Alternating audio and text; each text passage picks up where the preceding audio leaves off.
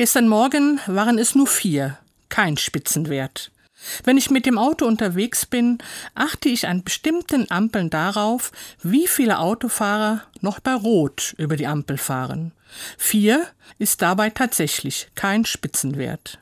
Weil Ampeln bei uns nur in seltenen Fällen mit Videokameras ausgestattet sind, fahren ebenso manche Autofahrer noch bei Rot, weil sie keine Strafen zu befürchten haben.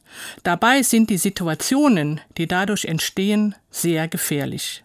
Ich frage mich dann, warum die Zahl derer, die sich über Regeln hinwegsetzen, immer größer wird, nicht nur bei Autofahrern. Empfinden immer mehr Menschen die Vorschriften, die unser Zusammenleben regeln sollen, als lästige Gängelei?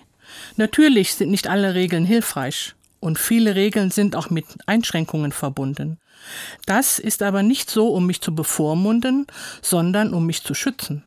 Verkehrsregeln helfen mir und uns, damit wir uns sicher auf unseren Straßen bewegen können, und jeder, der sich nicht daran hält, gefährdet sich und andere. Regeln gibt es seit Menschen in Gemeinschaften leben. Zu den berühmtesten Regeln zählen die zehn Gebote. Zumindest die sieben Gebote sind buchstäblich lebensrettend, die sich auf das menschliche Zusammenleben beziehen.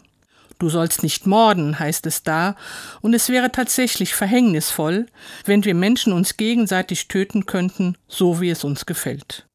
Wie schwierig es ist mit Du sollst nicht lügen in einer Zeit voller Fake News, das erleben wir jeden Tag.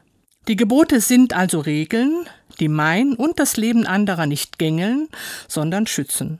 Um beschützt zu bleiben, warte ich doch gerne mal an einer Ampel.